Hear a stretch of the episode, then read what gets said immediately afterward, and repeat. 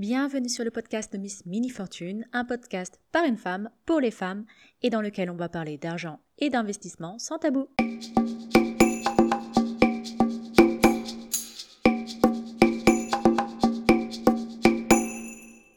Bonjour à toutes et à tous. Aujourd'hui, je reçois Bassem Mejri, l'éditeur français d'un grand classique des finances personnelles, The Millionaire Next Door. Celles et ceux qui suivent mon blog savent que j'en ai déjà parlé, puisque ce livre fait partie des trois livres de finances qui ont changé ma vie. Rien que ça. C'est la première fois que le livre est traduit en français et je suis très honorée de recevoir Bassem pour en discuter avec lui. Alors, Bassem, bonjour. Donc, comme je le disais, c'est la première fois que le millionnaire Next Door est disponible en français. Et ma première question serait, qu'est-ce qui vous a motivé à le traduire? Euh, eh ben écoute, bah tout d'abord bonjour, merci, merci euh, pour votre, merci pour votre invitation. Euh, Qu'est-ce qui m'a motivé pour le traduire? Bah, c'est justement la, la raison, euh, la raison principale, c'est qu'il n'était pas disponible en français. Et en fait, j'ai vraiment traduit le livre que moi-même je voulais lire en tant que, en tant que lecteur. Euh, je me suis vraiment mis à la place euh, d'un lecteur lambda, d'une lectrice lambda, Mhm. Et euh, c'est vraiment un livre que j'aurais bien euh, aimé avoir dans les rayons euh, de la Fnac ou dans une librairie, quelle qu'elle soit, peu importe, ou même sur Amazon. Mais malheureusement, il est, c'est un livre qui a été un petit peu oublié. Mhm. Et mon rôle un petit peu, ça a été de le, de le, de le découvrir euh, et de le remettre en lumière, en fait, tout simplement. C'est de, de, lui rendre justice et de le mhm. remettre là où il devrait, devrait être, en fait. D'accord. Euh, bah on va déjà parler un peu de la méthodologie du livre. Donc, il s'agit d'une grande enquête qui a été réalisée auprès de millionnaires américains. Est-ce que vous pouvez nous donner un peu plus de détails? Oui, absolument. Alors, c'est un, c'est un long processus, en fait. C'est effectivement, il y a toute une méthodologie, euh, je dirais presque, euh, euh, je vais dire sociologique, pour ne pas dire universitaire, voire pour ne même pas dire scientifique. Donc, la première chose, la première chose qu'il a qu'il a été nécessaire de faire, c'était qu'il fallait d'abord euh, pouvoir géolocaliser, euh, pouvoir identifier où habitaient euh, les millionnaires. et donc pour cela, les, les deux auteurs, à savoir Thomas J. Stanley et William D. Danko, qui sont les deux auteurs de Millionnaire Next Door, ont, se sont associés à un professeur d'Harvard pour développer un outil mathématique pour, voir, pour pouvoir les géolocaliser par des données, par un recoupement de données euh, à la fois fiscale, euh, patrimoniale, financière, euh, comptable, en épluchant des bilans d'entreprise. Enfin, ce serait un peu complexe de rentrer dans l'algorithme même de l'outil. Mais quoi qu'il en soit, ils ont développé un outil où ils ont été capables de dire que tel État, parce qu'en fait les États-Unis, comme, comme vous le savez, sont divisés en, en États avant d'être des, des, villes ou des grandes villes. Euh, dans tel État, il y avait tant de personnes qui étaient millionnaires. Alors déjà, la première chose qu'il faudrait préciser, c'est que eux considèrent que la, une personne est riche, entre guillemets, je mets vraiment des, des gros gros guillemets, euh, à partir du moment où elle dispose d'un patrimoine de plus de 1 million de dollars. C'est vraiment, je dirais, une barre euh, symbolique, mais c'est pour, mais, mais la personne qui a 900 000, 900 000, elle n'est pas non plus à plaindre, mais c'était juste pour eux une façon de créer une, une délimitation en fait. D'accord. Et donc, quand on parle de patrimoine d'un million de dollars, donc euh, on prend en fait tous les actifs de la personne, on y soustrait les passifs, donc euh, les dettes, tout ça, et ensuite on, on, voit ce qui reste, et ça c'est le patrimoine net. Voilà, absolument. On définit le patrimoine net, donc euh, comme vous l'avez très bien souligné, donc on, on, essaye. Ce sont toujours des estimations. C'est un petit peu comme le magazine Forbes. Forbes, quand ils font une estimation d'un patrimoine d'un entrepreneur, euh, d'un artiste ou d'une artiste ou d'une personne connue, on va dire globalement, ce sont toujours des estimations et nous on sait très bien que c'est ça fluctue parce que il y a une partie du patrimoine qui est coté en bourse, donc ça bouge tous les jours. Pareil pour l'immobilier, c'est jamais euh, c'est jamais euh, constant, c'est jamais linéaire. Euh, pour revenir à la méthodologie, donc ils ont d'abord euh, géolocalisé euh, les millionnaires, les personnes qui avaient un patrimoine que eux estimaient qui était à plus de 1 million de, de dollars net, net, euh, net d'impôts, net de dettes, net de tout en mhm. fait. Euh, et ensuite, ils les ont contactés. Euh, ils les ont contactés. Ils leur ont fait parvenir euh, par voie postale. Euh, il faut savoir que la première version du livre est sortie en 1996 aux mhm. États-Unis, donc Internet était encore assez bal balbutiement. c'était encore une, une, technologie qui était encore embryonnaire à mhm. l'époque. Et donc ils les ont, ils leur ont envoyé euh, un questionnaire de 250 questions euh, que euh, les personnes pouvaient, auxquelles les personnes pouvaient répondre. Et donc ensuite, ce qu'ils ont fait, c'est qu'ils ont reçu euh, un certain nombre de, de, réponses. Et ensuite, c'est un travail, je dirais, de collecte de données. Euh, en 2021, on dirait de big data, c'est-à-dire de, de, de, traitement de l'information avec de l'élaboration d'histogrammes, de graphiques, de tableaux. D'ailleurs, le livre euh, a beaucoup de tableaux. Il y a beaucoup de données chiffrées dans le livre parce qu'ils ont essayé de retranscrire au, maximum euh, toutes les données, euh, les chiffres qu'ils ont pu accumuler au cours de leur enquête, euh, à la fois sociologique, financière et patrimoniale, pour pouvoir nous éclairer un peu plus sur les habitudes des vrais millionnaires. Mmh. Oui, donc avec 250 questions, on rentre vraiment dans le détail de, de comment ces millionnaires vivent, de leurs habitudes de, de dépenses. Et donc, du coup, on en arrive à ma prochaine question. Dans les faits, comment vivent ces millionnaires américains? Alors, euh, très excellente question. Alors, juste un point avant de répondre à votre question. Mhm. Euh, je voulais dire une, une, chose qui était importante pour moi, c'est que Millionnaire Next Door, dans les livres de finances personnelles que vous devez bien connaître, j'imagine, c'est un livre un peu un peu à part, parce qu'en fait, c'est un livre qui est pas qui est pas euh, une parole de gourou entre guillemets. C'est pas c'est pas c'est pas Robert Kiyosaki qui parle, mhm. euh, c'est pas Tony Robbins, euh, c'est pas MJ de Marco qui nous parle euh, de son expérience à lui ce euh, sont vraiment deux auteurs qui se sont mis en retrait, euh, je dirais presque dans l'ombre, euh, et qui ont donné la parole aux millionnaires. Donc il y a vraiment une attitude, je dirais presque de modestie, une attitude d'humilité qui est empreinte, qui, dont, dont, le livre est complètement et totalement teinté tout au, tout au long de la lecture, où ils ont vraiment mis leur outil en, en avant, la parole, je dirais, des vrais millionnaires. Euh, pas que les personnes que j'ai citées au, au, préalable ne sont pas millionnaires, elles le sont bien évidemment, mais c'était vraiment pour donner la parole aux vrais millionnaires euh, que nous on pourrait croiser au quotidien euh, mm-hmm. tous les jours en fait. Euh, donc, pour euh, rappelez-moi votre question, excusez-moi. Pardon, euh, oui, je disais donc dans les faits, comment vivent ces millionnaires? Quelles sont leurs, leurs habitudes? Qu'est-ce qui ressort de ce livre? Alors, qu'est-ce qui ressort de ce livre effectivement? C'est qu'en fait, ils ont des habitudes qui sont vraiment à l'opposé de la croyance populaire. C'est-à-dire qu'ils ont des habitudes économes, ils ont des habitudes frugales, euh, ce sont des gens qui budgétisent euh, leurs dépenses euh, bien en amont de ce qui peut se produire au quotidien. Donc c'est pas des gens qui sont dans des achats impulsifs par exemple. ce sont des, des, gens qui sont qui ont la tête froide, qui anticipent donc les différentes dépenses qu'ils pourraient avoir. Ils essayent d'optimiser leurs dépenses. Par exemple, ce sont des gens typiquement qui seraient capables d'acheter des choses en gros, éventuellement les stocker chez eux pour pouvoir les les, euh, les consommer dans le temps et pouvoir ainsi, euh, ainsi euh, pouvoir acheter des choses moins chères. En fait, dans le temps, ça coûtera moins cher d'acheter plus gros. Euh, sont des gens qui sont pas dans l'ostentation, donc ils n'auront pas une voiture forcément neuve. Ce sont des gens qui vont plus opter pour des véhicules d'occasion. Euh, ensuite, ce sont des gens qui sont globalement des entrepreneurs. C'est ce qui ressort du livre. À 80%, dans une extrême majorité, sont des gens des entrepreneurs. Alors, c'est pas forcément des des grandes sociétés qui comptent des milliers d'employés, mais en tout cas, ils ont, leur, ils ont leur business, ils ont leur affaire, et euh, ils, sont, ils construisent leur business, ils construisent leur patrimoine dans le temps. Euh, ce sont également des gens qui sont euh, patients, qui donnent le temps au temps, et, et j'ai vraiment eu le sentiment, euh, lors du travail d'adaptation et de traduction euh, du livre, de, de, lecture également au préalable, que c'était des gens qui, qui construisaient leur patrimoine pierre après pierre après pierre, euh, et donc c'est tout l'inverse de ce qu'on voit aujourd'hui sur Instagram avec euh, mm. tous les comptes avec les gros yachts, les grosses voitures, euh, les gens qui sont dans des restaurants qui sont certes magnifiques, pas que c'est pas beau, c'est magnifique de vivre ainsi, mais on a vraiment le, la sensation que les vrais millionnaires, ils ont vraiment construit patiemment leur, leur, leur patrimoine pièce par pièce. Oui, on est vraiment à l'inverse de ce qu'on peut voir dans les médias, de quelqu'un qui serait devenu riche du jour au lendemain. Euh, euh, par, par la bourse ou euh, en fait ça ne représente pas du tout le millionnaire classique, le, millionnaire type. Exactement. En fait, le millionnaire type, c'est quelqu'un. Euh, déjà, première, premièrement, c'est qu'il a choisi une bonne, une bonne voie professionnelle.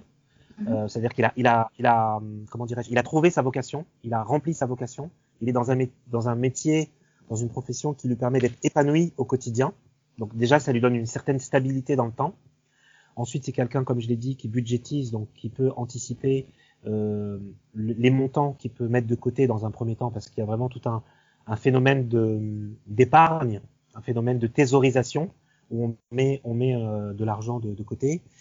Euh, après, ce qu'il faut savoir, c'est que le livre euh, est un livre américain, donc par exemple, il y a des spécificités américaines dans le livre. Par exemple, les études universitaires aux États-Unis sont assez euh, assez coûteuses. Et je crois qu'il y a certaines universités, 1000, 50 000 ou même 60 000 euros par an, même peut-être plus pour certaines. Je pense à des universités comme Stanford, Harvard, Yale, euh, etc., etc. Et donc les parents, euh, les parents des, des, futurs universitaires, donc sont obligés de, de mettre de côté à l'avance pour mmh. permettre à leurs enfants de pouvoir poursuivre des études euh, dans des établissements qui sont prestigieux.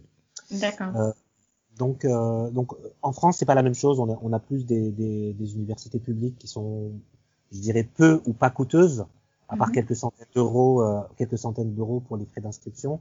Bien sûr, si on met de côté les écoles comme HEC ou les écoles de commerce, qui elles sont payantes, euh, mais on va dire que ça concerne pas l'extrême majorité des, des, gens qui font des études post-bac. Quoi qu'il en soit, euh, pour résumer, le portrait type du millionnaire, c'est un homme ou une femme qui vit simplement, euh, qui a une voiture euh, d'occasion, qui achète une voiture d'occasion et qui essaie de la garder le plus longtemps possible afin de pouvoir amortir cette dépense-là. Euh, autre point important que je n'ai pas encore euh, soulevé, c'est qu'il vit dans un quartier, puisque j'avais parlé au début qu'on l'avait géolocalisé, donc on l'avait géographiquement placé. Ça a été l'une des plus grandes, l'une des premières découvertes des deux auteurs de Millionnaire Next Door. Euh, justement, c'est qu'il vivait dans des quartiers de la classe, de la classe pas populaire, mais de la classe moyenne. Mmh. C'est-à-dire qu'il préférait prendre une, une, maison certes coquette, une jolie maison, mais il ne préférait pas, où, où il était fort propriétaire ou locataire, mais ils préféraient toujours s'installer dans des maisons, euh, dans des quartiers dits de la classe moyenne, afin de ne pas subir euh, la flambée des loyers ou de mettre tout leur argent euh, pour vivre dans des quartiers chics, euh, que ce soit Beverly Hills ou autre, peu importe, c'est une image. Mais ils préféraient vraiment vivre dans des quartiers de la classe moyenne pour pouvoir justement avoir des loyers de la classe moyenne. Et cette différence de prix entre leur revenu net global annuel et euh, la source de dépense qui est un loyer, qui est une source, euh, euh, qui est une sortie qui est obligatoire. On est tous obligés de se loger à un moment ou à un autre, d'être locataire ou d'être propriétaire, donc de rembourser les dettes à une banque. Eux, ils préféraient se positionner sur des quartiers de la classe moyenne déjà pour être plus discrets, pour vivre plus simplement. Et, et au-delà des, des économies qu'ils pouvaient réaliser sur le loyer, les quartiers de la classe moyenne sont des quartiers où on n'est pas obligé d'avoir un mode de vie ostentatoire. Si moi, mmh un quartier, euh, on va dire, euh, normal, français, parisien ou même dans la province, peu importe, bah, je suis pas obligé d'avoir la dernière Mercedes, je suis pas obligé d'acheter une grosse montre, je suis pas obligé d'être euh, habillé avec la dernière mode ultra chic aux dernières lunettes. Je peux vivre comme Monsieur tout le monde, Madame tout le monde. Euh, je passe presque incognito. Euh, je dirais presque, à part moi, mon banquier et mon gestion de, de si j'ai un gestionnaire de patrimoine, à part ces trois personnes-là et ma compagne ou mon compagnon, euh, bah, y a personne, il euh, y a personne qui peut savoir combien j'ai euh, mm. sur mon compte bancaire. Bah, c'est d'ailleurs de là que vient le titre du livre euh, The Millionaire Next Door, qu'on pourrait traduire en français par Mon voisin le millionnaire. C'est que en fait, on peut tous euh, connaître euh, un millionnaire sans savoir qu'il est millionnaire. Peut-être que voilà, dans nos voisins, dans un quartier de la classe moyenne, il y a des millionnaires qui passent incognito. Oui, absolument. Alors le titre, en fait, il est, même plus profond que ça, je dirais. Il est même plus subliminal que ça il a même plusieurs significations, parce qu'on pourrait traduire millionnaire next door, comme vous l'avez très bien dit, euh, par mon voisin le millionnaire. Ou, moi, je le traduirais personnellement de façon plus littérale euh, par euh, le millionnaire d'à côté, pour vraiment mmh. presque faire du mot à mot. Euh, moi, personnellement, dans la version française de Millionnaire Next Door, j'ai préféré garder le titre en anglais, en américain, parce que je trouvais qu'il avait un côté, parce que je voulais pas dénaturer le titre et je trouvais que en français, ça perdait un petit peu de son côté un peu on perdait en sens. On gagnait en mhm. signification, on perdait en sens. Euh, donc j'ai préféré personnellement, d'un point de vue de la datation, garder le titre anglais pour garder cette. Je voulais garder l'ADN du livre euh, qu'il avait dans sa version euh, originale. Après, il y a une autre signification que moi je donne personnellement au titre, c'est que bah, si mon voisin peut être millionnaire, moi aussi je peux l'être, parce qu'on vit à côté. Mmh, d'accord, je peux l'être et je peux passer incognito je peux, je peux le devenir parce que si lui, si lui ou elle y est arrivé et on vit dans, on, on vit euh, presque côte à côte bah il n'y a pas de raison pour que moi je le devienne pas. Si lui il a trouvé des stratégies, c'est que les stratégies, les stratégies sont existantes. Donc elles mhm. n'attendent que moi pour être mises en pratique. Il y a aussi ce côté-là euh, pour dire bah allez-y, vous aussi, euh, il est temps que vous preniez les choses en main et il est temps que bah, vous rejoigniez le camp des millionnaires. Oui, effectivement, c'est beaucoup plus profond. Oui, c'est c'est ça donne envie, on va dire, parce que on se dit, euh, voilà, si, si mon voisin, on habite dans le même quartier, on a peut-être eu la même éducation entre guillemets, si lui a réussi à devenir millionnaire, a, devenir, a réussi à devenir riche, eh ben il n'y a pas de raison que moi j'y arrive pas. Voilà, euh, il y a vraiment ce côté-là, parce qu'en fait, euh, notamment dans, dans, les pays euh, occidentaux, c'est vrai également aux États-Unis, c'est qu'on a tendance à opposer les gens. Mm. on le voit d'ailleurs dans les médias, on dit voilà les riches, euh, voilà les pauvres, euh, voilà les décideurs, voilà le peuple qui subit. Et on est tout le temps, dans les, notamment dans les médias euh, grand public, mainstream, on est toujours dans l'opposition. Et, et, ça, ça, crée des barrières, ça crée des clans. On se sent quelque part toujours l'exclu de quelqu'un d'autre. si on n'est pas riche, ben, on est forcément pauvre. si on n'est pas célèbre, donc on est forcément anonyme, etc., etc. Bon, ça, je peux continuer la liste presque indéfiniment. Et donc non, il n'y a pas de différence adoptez le bon état d'esprit, adoptez les bonnes stratégies, budgétisez vos dépenses, compressez vos coûts, augmentez vos actifs, mm-hmm. limitez vos passifs et mettez en place une épargne automatique. Dans un premier temps, mettez en place une épargne automatique. Tout le monde peut le faire, tout le monde peut ouvrir un livret A, livret A pardon. Et puis après, voyez sur quel véhicule vous pouvez investir. Entrepreneuriat, c'est faisable. Immobilier, c'est faisable, malgré la crise que nous traversons actuellement, qui est une euh, triple crise qui est une crise à la fois sanitaire, économique et sociale, sociétale, euh, on peut on peut encore le faire. Euh, la bourse, c'est possible. Euh, d'autres outils sont également à la disposition du public ou du grand public, comme je pense notamment à des PEA, je pense à des obligations, je pense à, des, à des, investissements pardon sur de l'immobilier de bureau, etc. on, on, peut trouver, et je dirais que en fait les finances euh, c'est un sujet que vous, vous connaissez bien. Euh, en fait, je dirais qu'il y a, il y a à boire et à manger pour tout le monde. Chacun mm. peut trouver euh, un sens. Moi, personnellement, le, le sens que je trouve, c'est que j'investis sur des entreprises. Par exemple, j'ai créé ma maison d'édition pour pouvoir sortir Millionnaire d'Exdor, donc ça a un sens pour moi d'investir cet argent-là euh, parce que je vais mettre le, le, livre à la disposition du public. Donc, je vais essayer de par mon action, euh, de par mon, mon action, pouvoir éduquer les gens, augmenter le niveau d'éducation, et après ça va rejaillir, parce que les gens, une fois qu'ils seront plus conscients du processus, mieux éduqués, ils pourront prendre des meilleures décisions pour eux et pour leur avenir. Et donc c'est ce qu'on veut, nous. On veut partager la connaissance, euh, et on veut permettre aux autres de pouvoir se libérer aussi. Oui, c'est exactement ça. C'est, exactement. Je me retrouve vraiment euh, avec mon podcast et mon blog euh, dans euh, le côté. Je veux transmettre ce savoir qu'on apprend malheureusement pas à l'école. Hein. L'éducation financière, ça, devrait être un sujet abordé à l'école, mais ça ne l'est pas encore. Et, j'espère effectivement que, grâce à, ces livres, grâce à ces, articles, ces podcasts, les gens pourront prendre de meilleures décisions à l'avenir. Oui, totalement. De toute façon, le livre Millionnaire Next Door, c'est un livre qui est totalement euh, qui décomplète, qui, qui retire tout complexe euh, à, à, la personne qui va le lire parce que on se rend compte que euh, le vrai millionnaire, c'est quelqu'un du quotidien, c'est quelqu'un qui s'habille pas forcément avec des marques, c'est quelqu'un qui a une voiture euh, d'occasion. Alors certes, ça peut être une bonne marque. Hein. Ah, rouler en voiture d'occasion, ça veut pas dire rouler dans un dans un dans un truc totalement pourri. On peut avoir une Mercedes d'occasion, on peut avoir euh, mmh Audi d'occasion. Euh, on peut garder quand même le prestige, mais on veut pas acheter euh, à prix à prix euh, à prix euh, au prix, fort. au prix fort. Et surtout, on veut pas avoir tous les mois une mensualité de, je sais pas moi, de 400, 500 euros par mois ou 300 euros. on préfère mettre cet argent-là d'abord en épargne, puis en investissement, puis après dans la phase ultime, le retour sur investissement. Donc voilà, on essaie vraiment de compresser les coûts. Et, euh, et il y a également un autre point que j'ai pas encore abordé et qui est révélateur de l'étude de Millionaire Next Door, c'est que les deux auteurs, dans, leur, dans le cadre du livre, se sont rendus compte qu'également que les millionnaires que eux avaient interrogés, qui représentent l'immense majorité des millionnaires aux États-Unis, étaient des personnes qui se sont fait euh, eux-mêmes, euh, c'est-à-dire, je m'explique, c'est-à-dire que ce ne sont pas des héritiers. Alors le livre n'est pas là pour dire qu'il n'existe pas d'héritiers. Forcément, c'est un fait. Il existe des héritiers parce que les gens transmettent à leurs enfants, les gens transmettent à leurs petits enfants, et c'est bien naturel. On n'est pas, c'est pas un débat sur l'héritage. Est-ce que c'est bien, est-ce que c'est mal. Néanmoins, le livre révèle que les millionnaires euh, dans 9 cas sur 10, sont des gens qui ont réussi à construire un patrimoine en une génération. C'est-à-dire eux-mêmes, ils ont démarré à 25 ans, on va dire à peu près 20-25 ans après leurs études.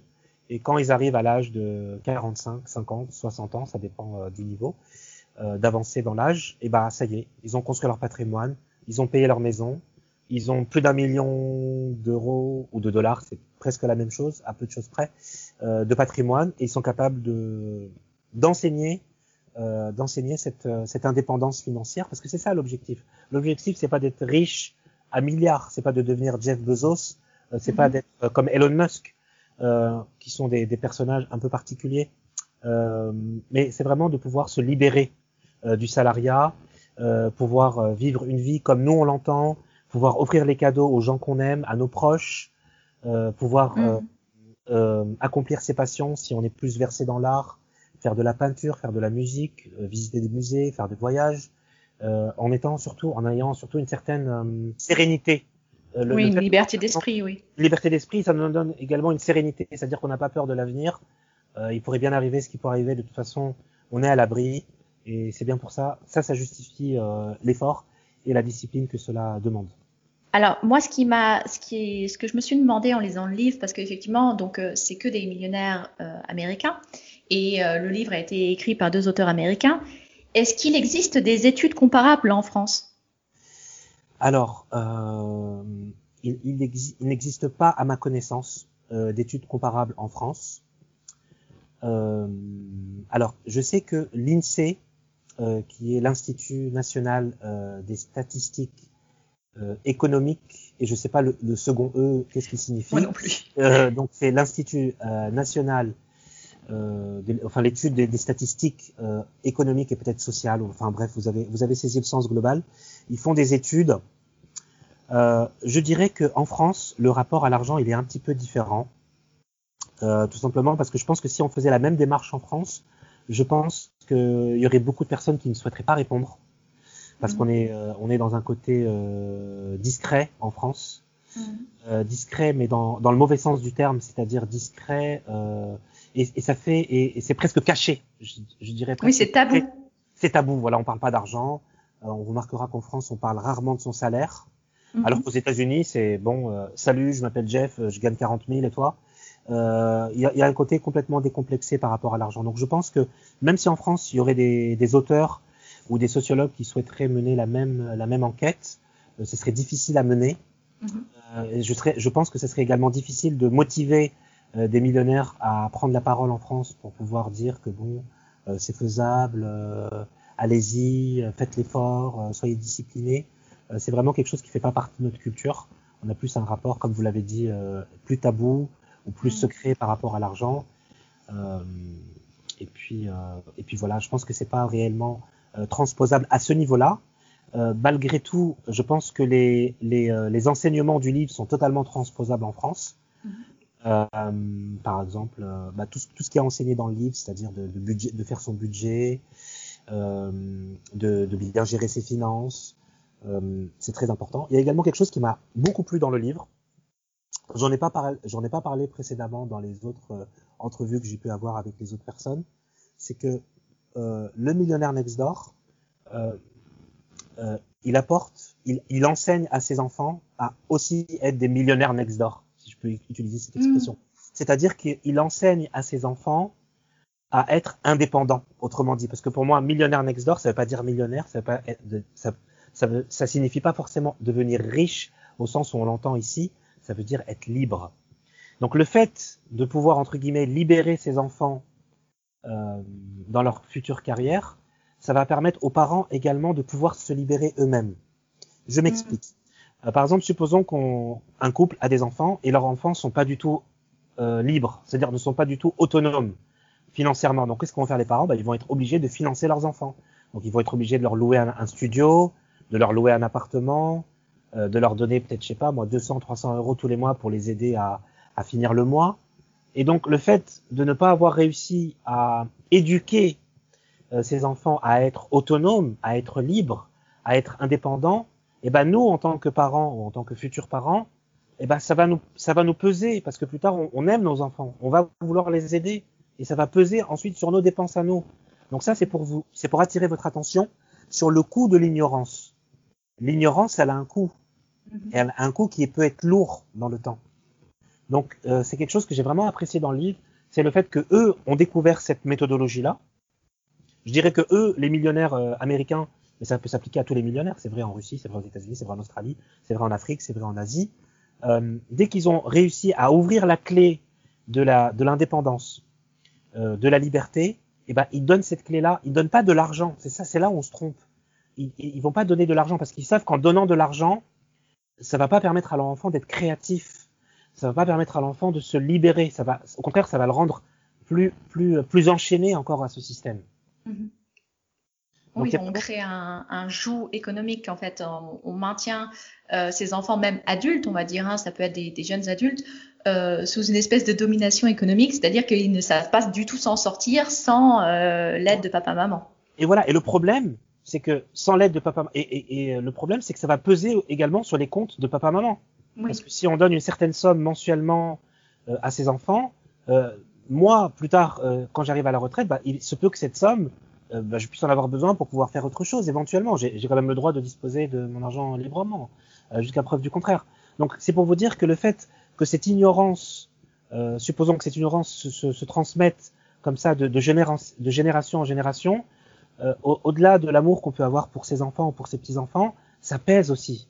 Mm. Et, et c'est intéressant de voir comment euh, les millionnaires next door, ils enseignent à leurs enfants d'être libres, de budgétiser, de d'économiser, d'épargner, euh, ils leur apprennent le, les vertus de la discipline, du travail, mm.